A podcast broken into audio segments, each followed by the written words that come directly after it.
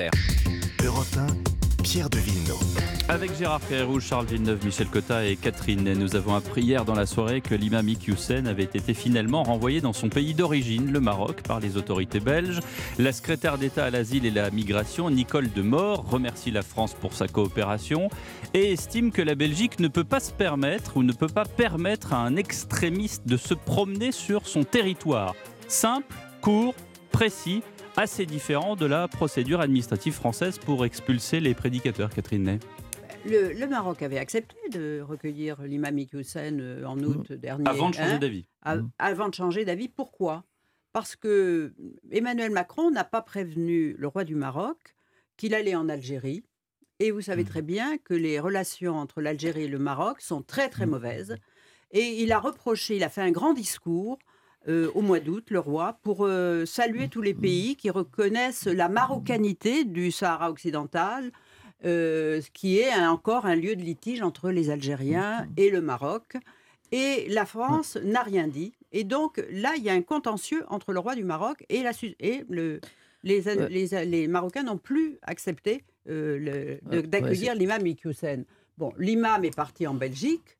Bon, ben, c'était plus facile. C'est enfui. Il est parti en Belgique, c'est enfui. En oui, oui, non, non, et c'est enfui en Belgique. Bon, euh, dans le fond, Darmanin voulait qu'il ait quitté le territoire, il l'a quitté. Bon, mais seuls les, Belges pouvaient obtenir du Maroc ce que la France, parce que, euh, parce que les rapports entre la hmm. France et le, Maroc ne sont absolument pas... ont été distendus. Tandis que le rapport entre la Belgique, tandis que le rapport entre la Belgique, la Belgique, et le Maroc sont de nature euh, complètement différente. D'abord, il y a une grosse immigration euh, euh, marocaine en Belgique. Il y a des quartiers entiers euh, comme Molenbeek, dans lequel à Bruxelles, dans lequel quand même Molenbeek, dans le cas, euh, dans, ces quartiers, euh, au début tout le monde disait c'est formidable la collaboration, la coopération avec les Marocains, et puis rapidement on s'est aperçu que c'était beaucoup plus compliqué que ça.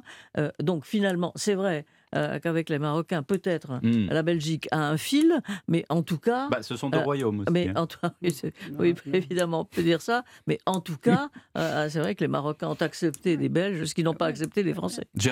Oui, tout est bien qui finit bien avec cette affaire d'imam qui nous aura quand même occupé pendant plusieurs mois. Bon. Et qui nous a fait aussi connaître la procédure administrative française qui a, je crois, il y a eu, il y a eu 12 ah. ou 13 procédures administratives consécutives pour, euh, pour l'expulser. Mais ce que je voudrais dire, je voulais juste tirer une petite leçon générale sur ce que j'appellerais le rythme et le nombre. Hmm. Nous avons actuellement plus, je, je, je, suis modeste dans l'estimation parce qu'elle est de 130 000, je crois.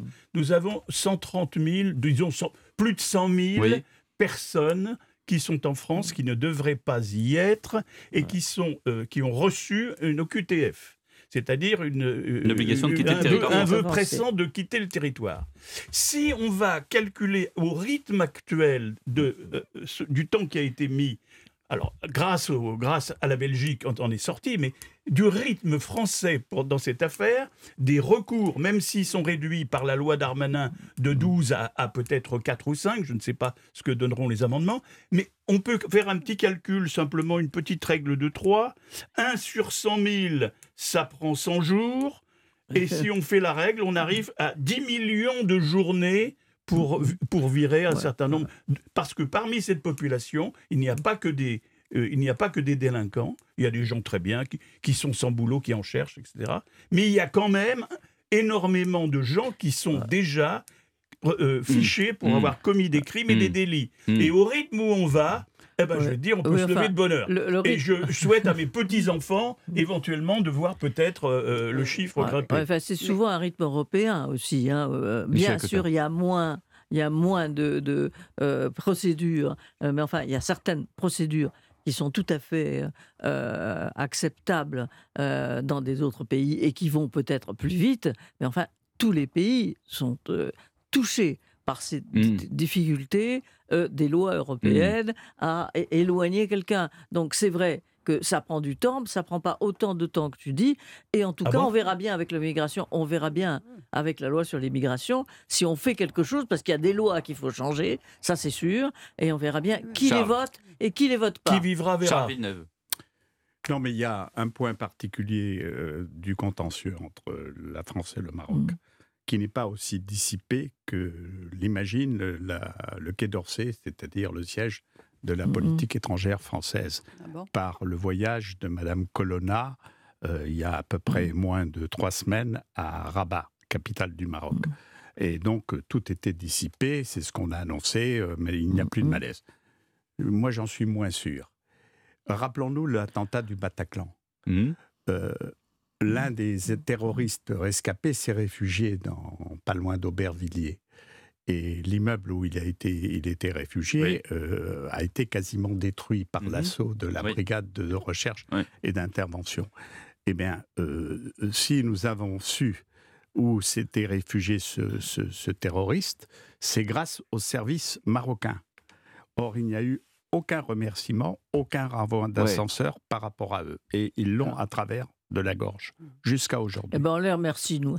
Catherine. non, il y a une, information qui est passée inaperçue, c'est que la, la hein sœur de la celle qui a tué la petite Lola, euh, bon, voilà, et, euh, a été euh, expulsée. Elle n'avait pas de titre de séjour, a été expulsée le 16 décembre vers l'Algérie. Et là, l'Algérie a accepté puisque Emmanuel Macron vit une période d'amour intense avec le président Tebboune. Et donc, il faut l'accord des Algériens. Bien là, ils ont accepté que la sœur revienne en Algérie. Voilà.